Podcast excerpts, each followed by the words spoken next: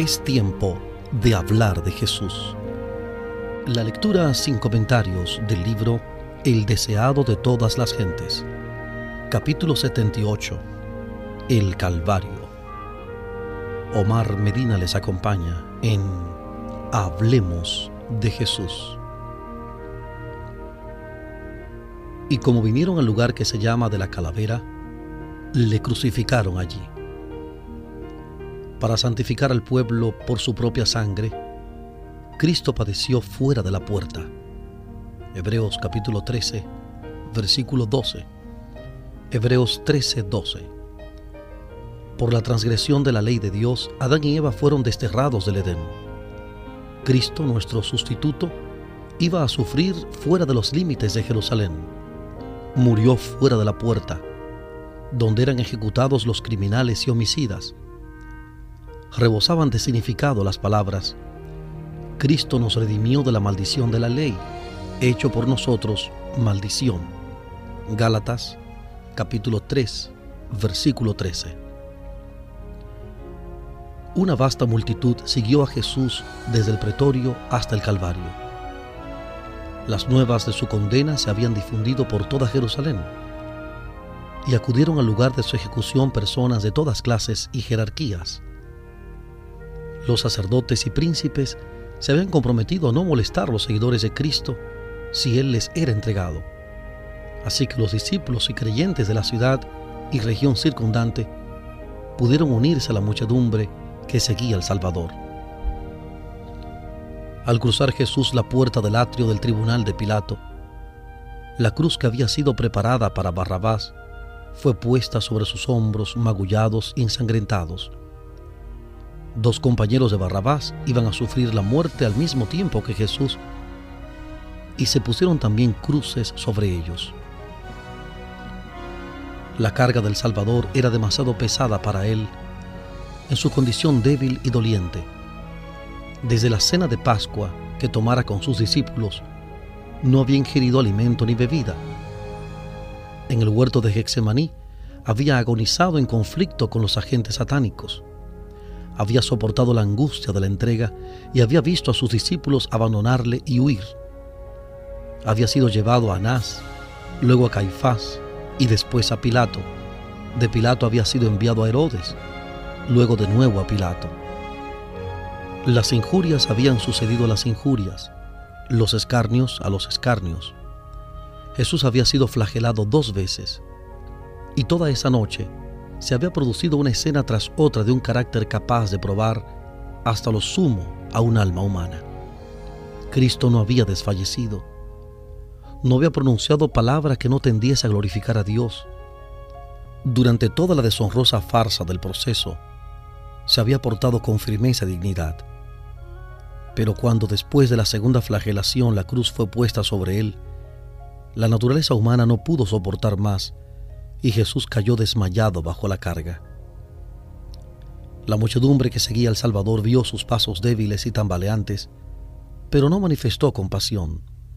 Se burló de él y le vilipendió porque no podía llevar la pesada cruz. Volvieron a poner sobre él la carga y otra vez cayó desfalleciente al suelo. Sus perseguidores vieron que él era imposible llevarla más lejos no sabían dónde encontrar quien quisiese llevar la humillante carga. Los judíos mismos no podían hacerlo porque la contaminación les habría impedido observar la Pascua. Entre la turba que le seguía no había una sola persona que quisiese rebajarse a llevar la cruz.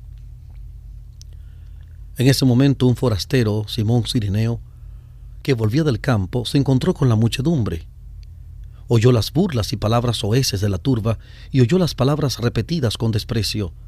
Abran paso para el rey de los judíos. Se detuvo asombrado ante la escena y como expresara su compasión, se apoderaron de él y colocaron la cruz sobre sus hombros. Simón había oído hablar de Jesús. Sus hijos creían en el Salvador, pero él no era discípulo. Resultó una bendición para él llevar la cruz al Calvario y desde entonces estuvo siempre agradecido por esta providencia.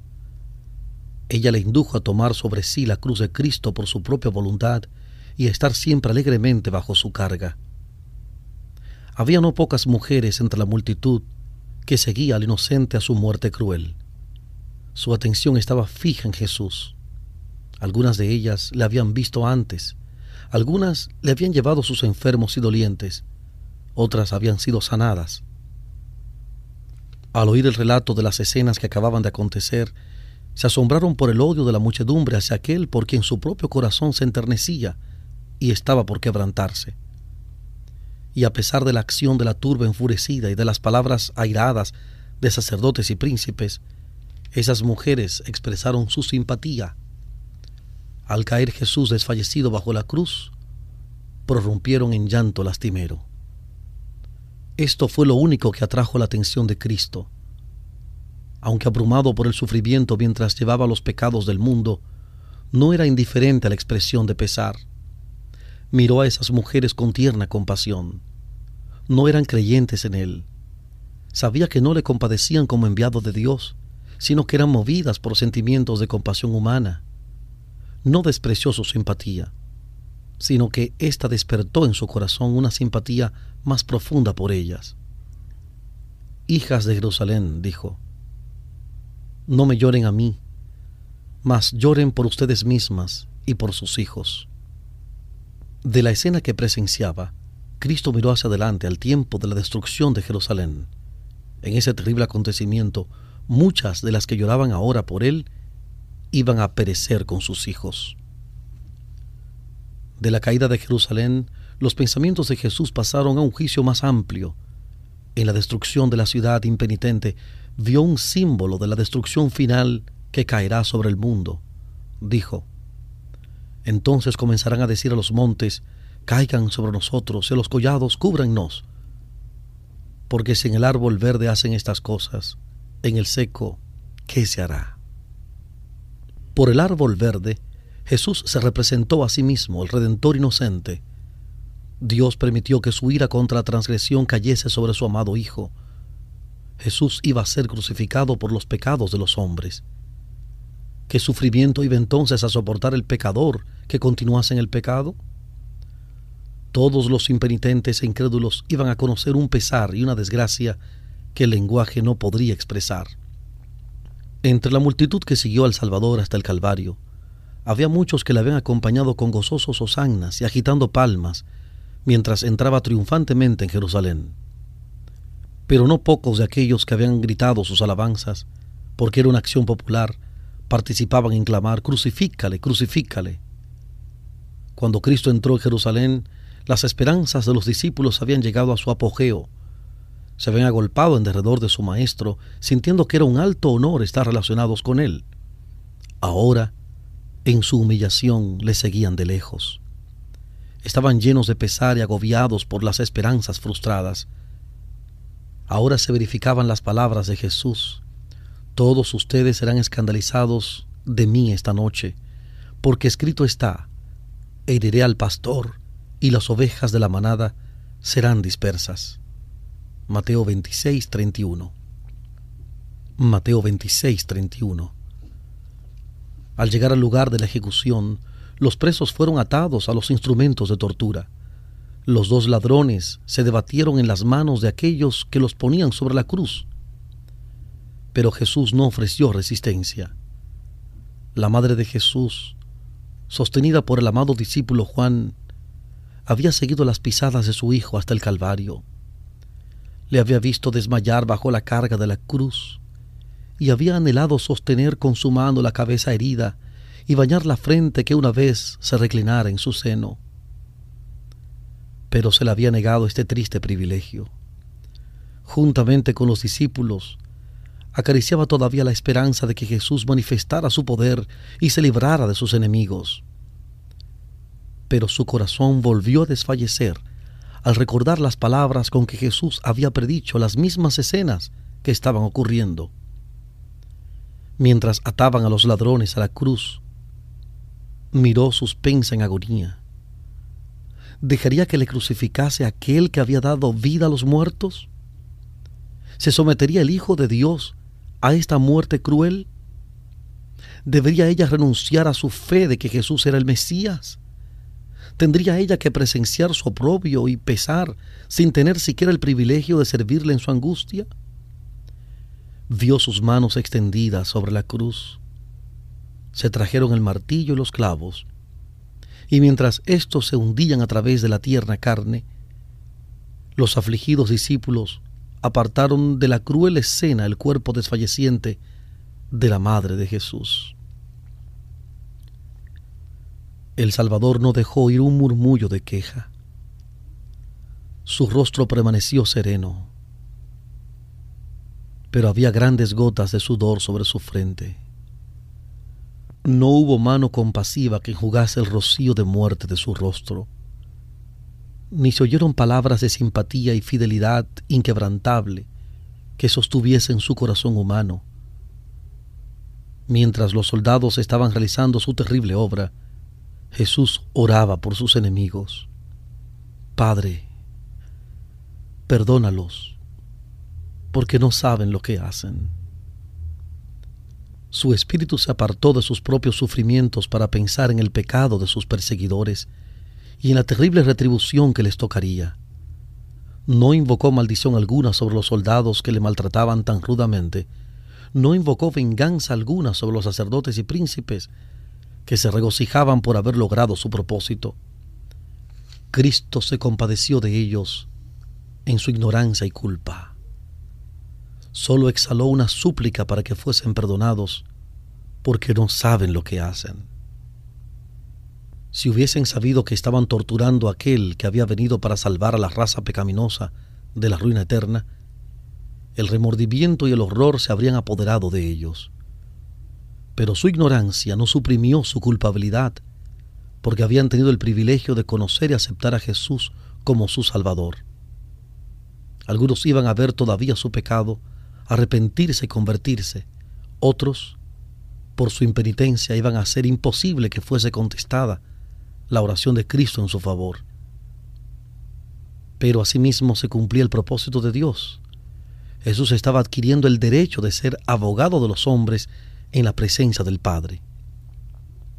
Esa oración de Cristo por sus enemigos abarcaba al mundo, abarcaba a todo pecador que hubiera vivido desde el principio del mundo o fuese a vivir hasta el fin del tiempo. Sobre todos recae la culpabilidad de la crucifixión del Hijo de Dios. A todos se ofrece libremente el perdón. El que quiere puede tener paz con Dios y heredar la vida eterna.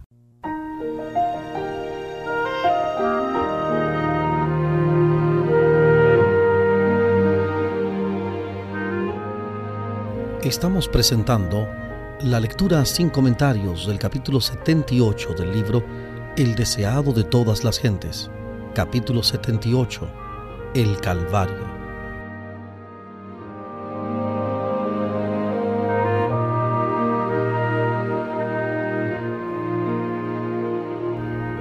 Tan pronto como Jesús estuvo clavado en la cruz, esta fue levantada por hombres fuertes y plantada con gran violencia en el hoyo preparado para ella.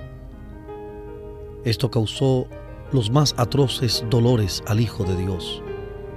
Pilato escribió entonces una inscripción en hebreo, griego y latín y la colocó sobre la cruz, más arriba de la cabeza de Jesús. Decía, Jesús Nazareno, Rey de los Judíos. Esta inscripción irritaba a los judíos. En el tribunal de Pilato habían clamado, crucifícale, no tenemos rey sino a César. Juan 19:15. Juan 19:15. Habían declarado que quien reconociese a otro rey era traidor. Pilato escribió el sentimiento que habían expresado. No se mencionaba delito alguno, excepto que Jesús era rey de los judíos. La inscripción era un reconocimiento virtual de la fidelidad de los judíos al poder romano. Declaraba que cualquiera que aseverase ser rey de Israel era considerado por ellos como digno de muerte. Los sacerdotes se habían excedido. Cuando maquinaban la muerte de Cristo, Caifás había declarado convenientemente que un hombre muriese para salvar la nación. Ahora su hipocresía quedó revelada a fin de destruir a Cristo, habían estado dispuestos a sacrificar hasta su existencia nacional. Los sacerdotes vieron lo que habían hecho y pidieron a Pilato que cambiase la inscripción. Dijeron, no escribas rey de los judíos, sino que él dijo, rey soy de los judíos. Pero Pilato estaba airado consigo mismo por su debilidad anterior y despreciaba cabalmente a los celosos y arteros sacerdotes y príncipes. Respondió fríamente, lo que he escrito, he escrito. Un poder superior a Pilato y a los judíos había dirigido la colocación de esta inscripción sobre la cabeza de Jesús. En la providencia de Dios, tenía que incitar a reflexionar e investigar las escrituras. El lugar donde Cristo fue crucificado se hallaba cerca de la ciudad. Miles de personas de todos los países estaban entonces en Jerusalén, y la inscripción que declaraba Mesías a Jesús de Nazaret iba a llegar a su conocimiento. Era una verdad viva transcrita por una mano que Dios había guiado. En los sufrimientos de Cristo en la cruz se cumplía la profecía. Siglos antes de la crucifixión, el Salvador había predicho el trato que iba a recibir. Dijo, porque perros me han rodeado, me ha acercado cuadrilla de malignos, horadaron mis manos y mis pies, contar puedo todos mis huesos, ellos miran, considéranme, partieron entre sí mis vestidos y sobre mi ropa echaron suertes. Libro de Salmos capítulo 22 versículos 16 al 18. Salmo 22, 16 al 18. La profecía concerniente a sus vestiduras fue cumplida sin consejo o intervención de los amigos o los enemigos del crucificado. Su ropa había sido dada a los soldados que la habían puesto en la cruz. Cristo oyó las disputas de los hombres mientras se repartían las ropas entre sí. Su túnica era tejida sin costura y dijeron, no la apartamos, sino echemos suerte sobre ella de quién será. En otra profecía el Salvador declaró, La afrenta ha quebrantado mi corazón, y estoy acongojado. Y esperé quien se compadeciese de mí, y no lo hubo, y consoladores, y ninguno hallé. Me pusieron además hiel por comida, y en mi sed me dieron a beber vinagre. Libro de Salmos, en el Salmo 69, versículos 20 y 21, Salmo 69, versos 20 y 21. Era permitido dar a los que sufrían la muerte de cruz una poción estupefaciente que amortiguase la sensación del dolor. Esta poción fue ofrecida a Jesús, pero al probarla la rehusó. No quería recibir algo que turbase su inteligencia. Su fe debía aferrarse a Dios, era su única fuerza Enturbiar sus sentidos sería dar una ventaja a Satanás. Los enemigos de Jesús desahogaron su ira sobre él mientras pendía de la cruz. Sacerdotes, príncipes y escribas se unieron a la muchedumbre para burlarse del Salvador moribundo. En ocasión del bautismo y de la transfiguración, se había oído la voz de Dios proclamar a Cristo como su Hijo. Nuevamente, precisamente antes de la entrega de Cristo, el Padre había hablado y atestiguado su divinidad, pero ahora la voz del cielo callaba. Ningún testimonio se oía en favor de Cristo. Solo sufría los ultrajes y las burlas de los hombres perversos. Si eres hijo de Dios, decían, desciende de la cruz, sálvese así, si este es el Mesías, el escogido de Dios. En el desierto de la tentación, Satanás había declarado, si eres hijo de Dios, di que estas piedras se hagan pan. Si eres hijo de Dios, échate abajo desde el pináculo del templo. Mateo 4, 3 y 6. Mateo 4, 3 y 6. Y Satanás, con ángeles suyos en forma humana, estaba presente al lado de la cruz, el gran enemigo y sus huestes cooperaban con los sacerdotes y príncipes. Los maestros del pueblo habían incitado a la turba ignorante a pronunciar juicio contra uno a quien muchos no habían mirado hasta que se les instó a que diesen testimonio contra él. Los sacerdotes, los príncipes, los fariseos y el populacho empedernido estaban confederados en un frenesí satánico. Los dirigentes religiosos se habían unido con Satanás y sus ángeles, estaban cumpliendo sus órdenes. Jesús, sufriendo y moribundo, oía cada palabra mientras los sacerdotes declaraban, a otro salvó, a sí mismo no se puede salvar. El Cristo, el Rey de Israel, descienda ahora de la cruz para que veamos y creamos. Cristo podría haber descendido de la cruz, pero por el hecho de que no quiso salvarse a sí mismo, tiene el pecador esperanza de perdón y favor con Dios. Mientras se burlaban del Salvador, los hombres que profesaban ser expositores de la profecía repetían las mismas palabras que la inspiración había predicho que pronunciarían en esta ocasión. Sin embargo, en su ceguera, no vieron que estaban cumpliendo la profecía. Los que con irrisión dijeron, confío en Dios, líbrele ahora si le quiere, porque ha dicho soy hijo de Dios. No pensaron que su testimonio repercutiría a través de los siglos. Pero, aunque fueron dichas en son de burla, estas palabras indujeron a los hombres a escudriñar las escrituras como nunca lo habían hecho antes. Hombres sabios oyeron, escudriñaron, reflexionaron y oraron. Hubo quienes no descansaron hasta que por la comparación de un pasaje de la escritura con otro, vieron el significado de la misión de Cristo. Nunca antes hubo un conocimiento tan general de Jesús como una vez que fue colgado de la cruz en el corazón de muchos de aquellos que presenciaron la crucifixión y oyeron las palabras de Cristo, resplandeció la luz de la verdad. Durante su agonía sobre la cruz llegó a Jesús un rayo de consuelo. Fue la petición del ladrón arrepentido. Los dos hombres crucificados con Jesús se habían burlado de él al principio, y por efecto del padecimiento uno de ellos se volvió más desesperado y desafiante. Pero no sucedió así con su compañero.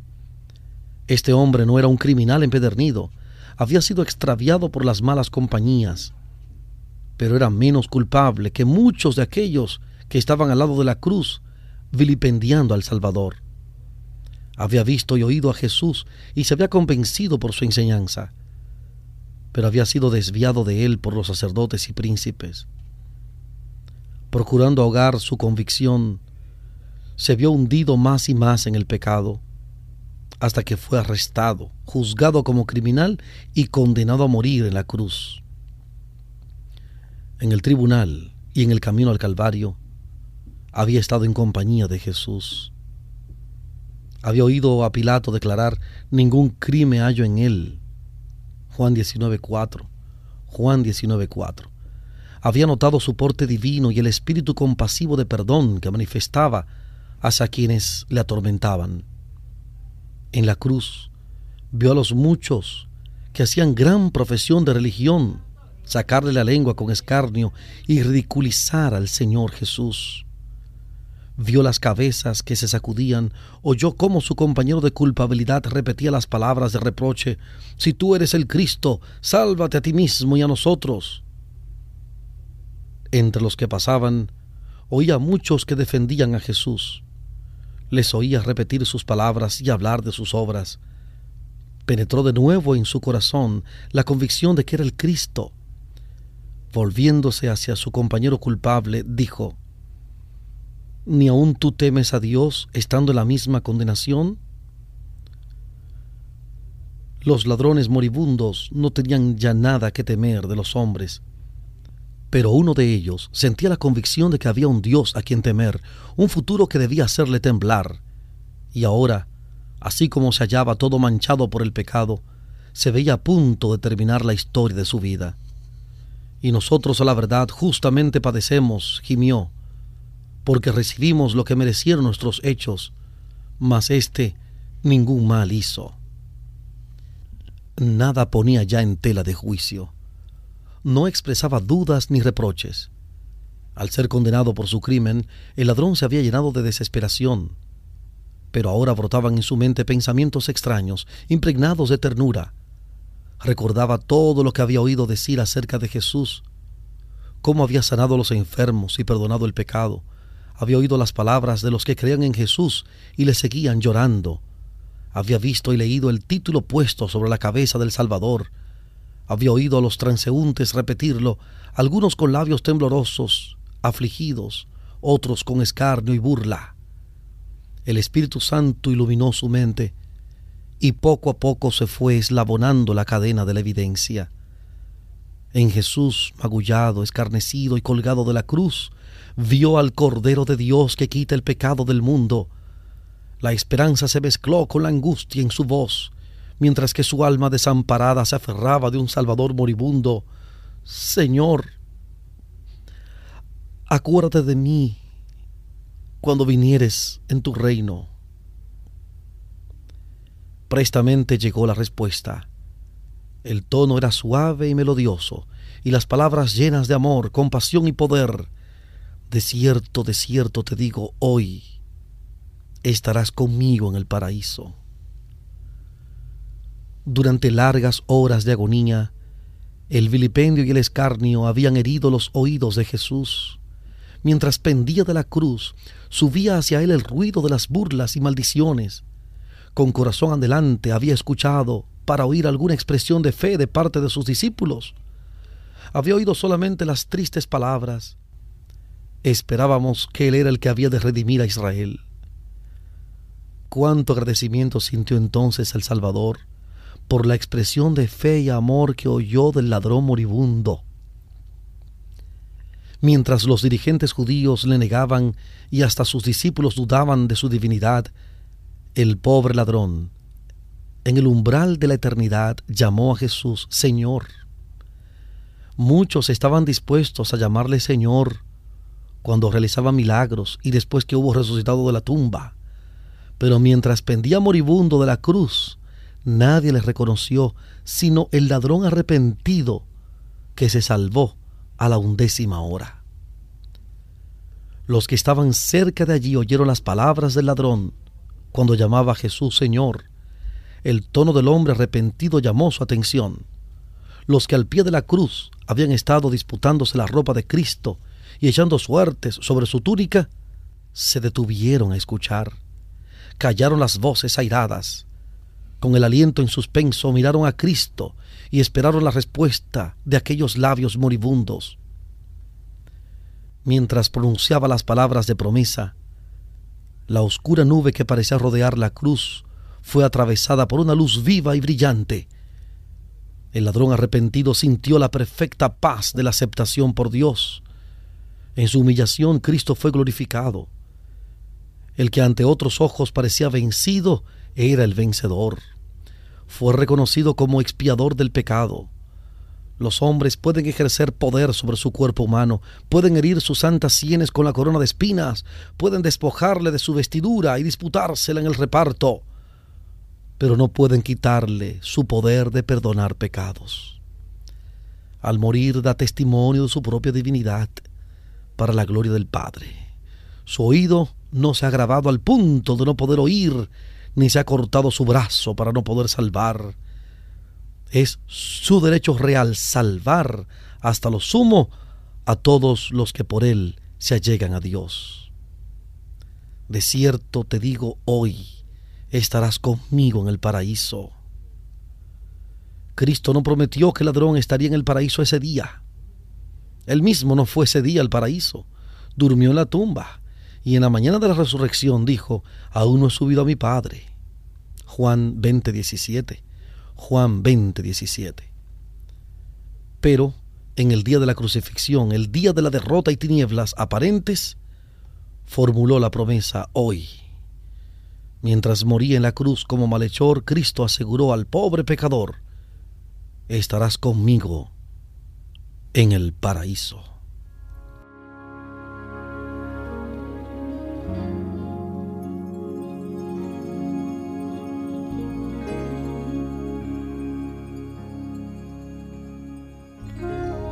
Gracias por estar acompañándonos en este capítulo 78 del libro El deseado de todas las gentes, capítulo 78, El Calvario.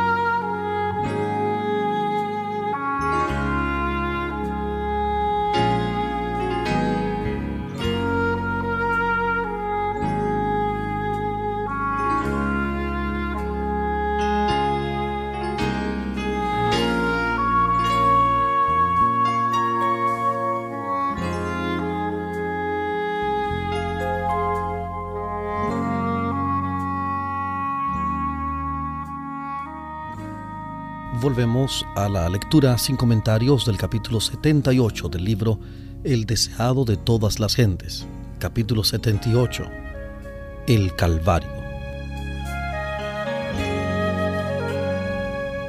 Los ladrones crucificados con Jesús estaban uno a cada lado y Jesús en medio. Así se había dispuesto por indicación de los sacerdotes y príncipes. La posición de Cristo entre los ladrones debía indicar que era el mayor criminal de los tres. Así se cumplía el pasaje. Fue contado con los perversos. Isaías capítulo 53 versículo 12. Isaías 53 12. Pero los sacerdotes no podían ver el pleno significado de su acto. Como Jesús crucificado con los ladrones fue puesto en medio, así su cruz fue puesta en medio de un mundo que yacía en el pecado y las palabras de perdón dirigidas al ladrón arrepentido encendieron una luz que brillará hasta los más remotos confines de la tierra. Con asombro los ángeles contemplaron el amor infinito de Jesús, quien sufriendo la más intensa agonía mental y corporal, pensó solamente en los demás y animó al alma penitente a creer. En su humillación se había dirigido como profeta a las hijas de Jerusalén, como sacerdote y abogado, había intercedido con el Padre para que perdonase a sus homicidas. Como Salvador amante, había perdonado los pecados del ladrón arrepentido. Mientras la mirada de Jesús recorría la multitud que lo rodeaba, una figura llamó su atención. Al pie de la cruz estaba su madre, sostenida por el discípulo Juan. Ella no podía permanecer lejos de su hijo y Juan, sabiendo que el fin se acercaba, la había traído de nuevo al lado de la cruz. En el momento de morir, Cristo recordó a su madre. Mirando su rostro pesaroso y luego a Juan le dijo, Mujer, he ahí tu hijo. Y luego a Juan, he ahí tu madre. Juan comprendió las palabras de Cristo y aceptó el cometido. Llevó a María a su casa y desde esa hora la cuidó tiernamente. Oh Salvador compasivo y amante, en medio de todo su dolor físico y su angustia mental, tuvo un cuidado reflexivo para su madre. No tenía dinero con que proveer a su comodidad, pero estaba él entronizado en el corazón de Juan y le dio su madre como legado precioso. Así le proveyó lo que más necesitaba, la tierna simpatía de quien la amaba porque ella amaba a Jesús y al recibirla como un sagrado cometido, Juan recibía una gran bendición. Le recordaba constantemente a su amado Maestro. El perfecto ejemplo de amor filial de Cristo resplandece con brillo siempre vivo a través de la neblina de los siglos. Durante casi 30 años Jesús había ayudado con su trabajo diario a llevar las cargas del hogar y ahora, aún en su última agonía, se acordó de proveer para su madre viuda y afligida. El mismo Espíritu se verá en todo discípulo de nuestro Señor. Los que siguen a Cristo sentirán que es parte de su religión respetar a sus padres y cuidar de ellos. Los padres y las madres nunca dejarán de recibir cuidado reflexivo y tierna simpatía de parte del corazón donde se alberga el amor de Cristo. El Señor de Gloria estaba muriendo en rescate por la familia humana. Al entregar su preciosa vida, Cristo no fue sostenido por un gozo triunfante, todo era lobreguez, opresiva. No era el temor de la muerte lo que le agobiaba, no era el dolor ni la ignominia de la cruz lo que le causaba agonía inefable. Cristo era el príncipe de los dolientes, pero su sufrimiento provenía del sentimiento de la malignidad del pecado, del conocimiento de que por la familiaridad con el mal el hombre se había vuelto ciego a su enormidad. Cristo vio cuán terrible es el dominio del pecado sobre el corazón humano y cuán pocos estarían dispuestos a desligarse de su poder. Sabía que sin la ayuda de Dios la humanidad tendría que perecer y vio a las multitudes perecer teniendo a su alcance ayuda abundante. Sobre Cristo como sustituto y garante nuestro fue puesta la iniquidad de todos nosotros. Fue contado por transgresor a fin de que pudiese redimirnos de la condenación de la ley. La culpabilidad de cada descendiente de Adán abrumó su corazón.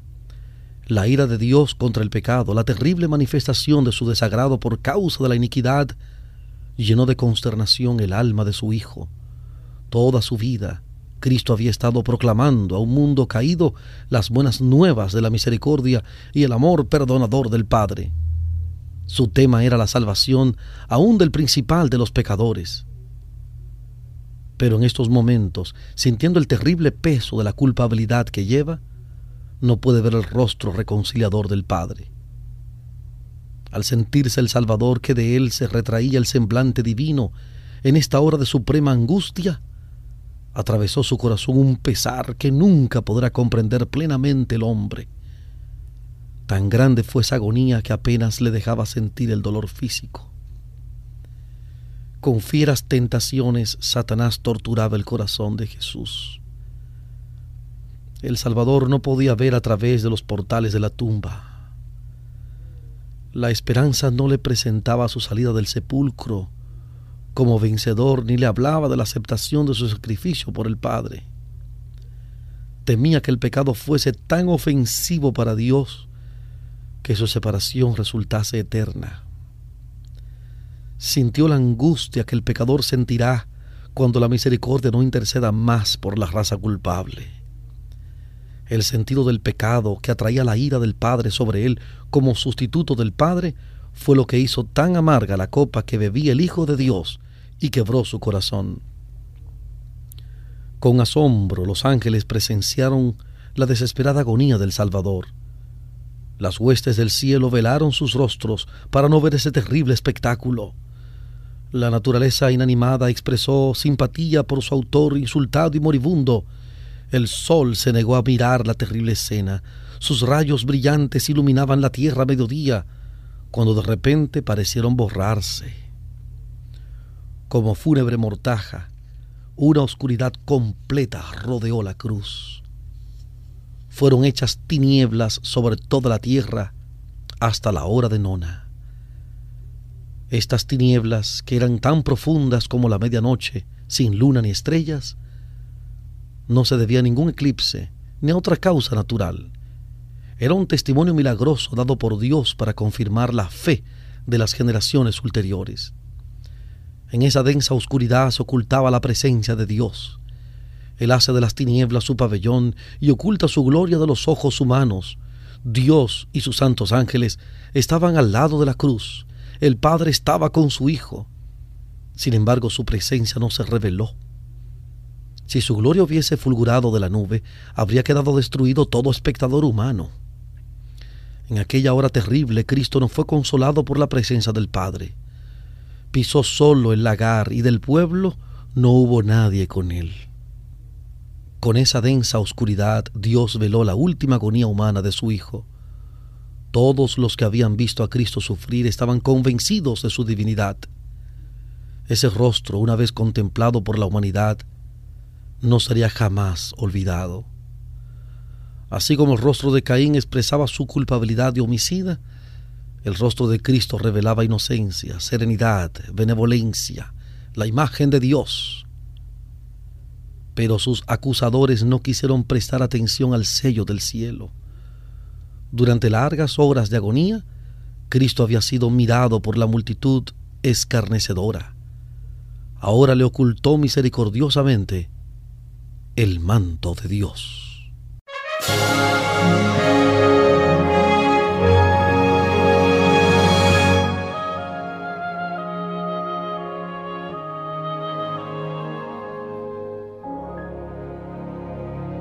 Un silencio sepulcral parecía haber caído sobre el Calvario. Un terror sin nombre dominaba a la muchedumbre que estaba rodeando la cruz. Las maldiciones y los vilipendios quedaron a medio pronunciar. Hombres, mujeres y niños cayeron postrados al suelo. Rayos vívidos fulguraban ocasionalmente de la nube y dejaban ver la cruz y el Redentor crucificado. Sacerdotes, príncipes, escribas, verdugos y la turba todos pensaron que había llegado su tiempo de retribución. Después de un rato, alguien murmuró que Jesús bajaría ahora de la cruz.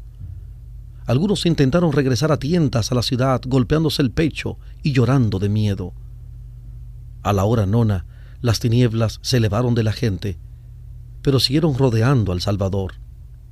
Eran un símbolo de la agonía y horror que pesaban sobre su corazón.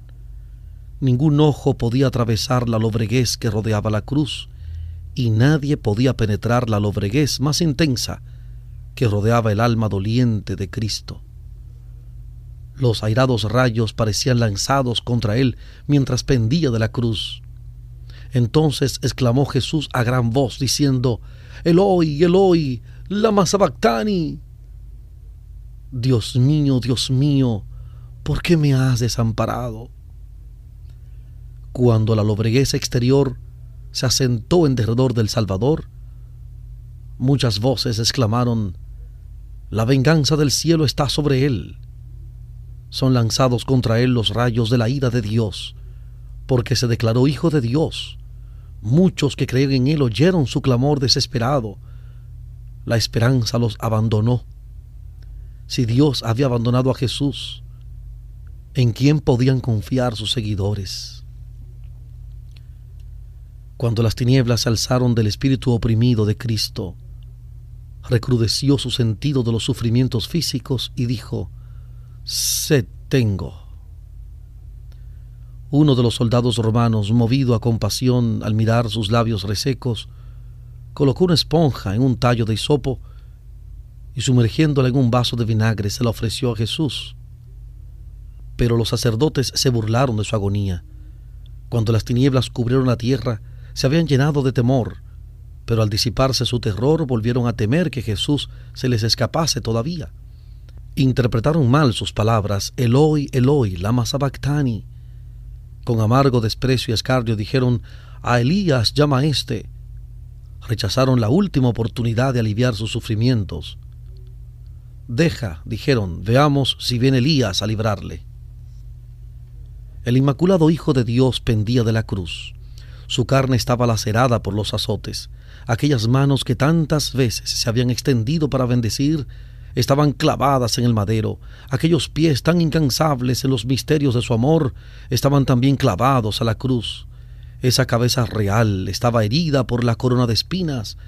Aquellos labios temblorosos formulaban clamores de dolor y todo lo que sufrió, las gotas de sangre que cayeron de su cabeza, sus manos y sus pies, la agonía que torturó su cuerpo y la inefable angustia que llenó su alma al ocultarse el rostro de su Padre, habla a cada hijo de la humanidad y declara, por ti consiente el Hijo de Dios en llevar esta carga de culpabilidad.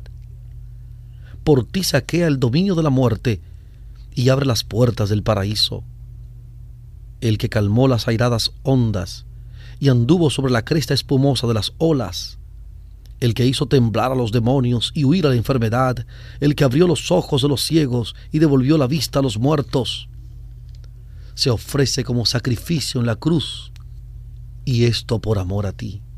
Él, el expiador del pecado, soporta la ira de la justicia divina y por causa tuya se hizo pecado. En silencio, los espectadores miraron el fin de la terrible escena el sol resplandecía, pero la cruz estaba todavía rodeada de tinieblas. Los sacerdotes y príncipes miraban hacia Jerusalén, y aquí la nube densa se había asentado sobre la ciudad y las llanuras de Judea. El sol de justicia, la luz del mundo, retiraba sus rayos de Jerusalén, la que una vez fuera la ciudad favorecida. Los fieros rayos de la ira de Dios iban dirigidos contra la ciudad condenada. De repente la lobreguez se apartó de la cruz y en tonos claros como de trompeta que parecían repercutir por toda la creación, Jesús exclamó, Consumado es. Padre, en tus manos encomiendo mi espíritu. Una luz circulló la cruz y el rostro del Salvador brilló con una gloria como la del sol. Inclinó entonces la cabeza sobre el pecho y murió. Entre las terribles tinieblas, aparentemente abandonado de Dios, Cristo había apurado las últimas heces de la copa de la desgracia humana. En esas terribles horas había confiado en la evidencia que antes recibiera de que era aceptado de su Padre. Conocía el carácter de su Padre, comprendía su justicia, su misericordia, su gran amor. Por la fe confió en aquel a quien había sido siempre su placer obedecer. Y mientras sumiso se confiaba a Dios, desapareció la sensación de haber perdido el favor de su Padre. Por la fe, Cristo venció. Nunca antes había presenciado la tierra una escena tal.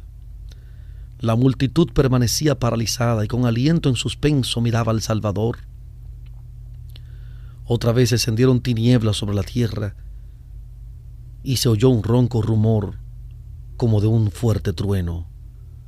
Se produjo un violento terremoto que hizo caer a la gente en racimos Siguió la más frenética confusión y consternación en las montañas circundantes. Se partieron rocas que bajaron con fragor las llanuras, se abrieron sepulcros y los muertos fueron arrojados a sus tumbas. La creación parecía estremecerse hasta los átomos. Príncipes, soldados, verdugos y pueblo yacían postrados en el suelo. Cuando los labios de Cristo exhalaron el fuerte clamor, consumado es los sacerdotes estaban oficiando en el templo. Era la hora del sacrificio vespertino. Habían traído para matarlo el cordero que representaba a Cristo. Ataviado con sus vestiduras significativas y hermosas, el sacerdote estaba con el cuchillo levantado, como Abraham, a punto de matar a su hijo. Con intenso interés el pueblo estaba mirando, pero la tierra tembló y se agitó, porque el Señor mismo se acercaba con un ruido desgarrador, el velo interior del templo fue rasgado de arriba abajo por una mano invisible que dejó expuesto a la mirada de la multitud un lugar que fuera una vez llenado por la presencia de Dios. En este lugar había morado la Shekinah. Allí Dios había manifestado su gloria sobre el propiciatorio. Nadie sino el sumo sacerdote había alzado jamás el velo que separaba este departamento del resto del templo. Allí entraba una vez al año para hacer expiación por los pecados del pueblo. Pero he aquí, este velo se había desgarrado en dos. Ya no era más sagrado el lugar santísimo del santuario terrenal. Todo era terror y confusión. El sacerdote estaba por matar la víctima, pero el cuchillo cayó de su mano enervada y el cordero escapó. El símbolo había encontrado en la muerte del Hijo de Dios la realidad que prefiguraba. El gran sacrificio había sido hecho. Estaba abierto el camino que llevaba al Santísimo. Había sido preparado para todos un camino nuevo y viviente. Ya no necesitaría la humanidad pecaminosa y entristecida esperar la salida del sumo sacerdote. Desde entonces, el Salvador iba a oficiar como sacerdote y abogado en el cielo. Era como si una voz viva hubiese dicho a los adoradores, como dice Hebreos 17 y 9:12, Hebreos 17 y 9:12. Ahora terminan todos los sacrificios y ofrendas por el pecado. El Hijo de Dios ha venido conforme a su palabra. Heme aquí, en la cabecera del libro está escrito de mí, para que haga, oh Dios, tu voluntad. Por su propia sangre, Él entra una sola vez en el santuario, habiendo obtenido eterna redención.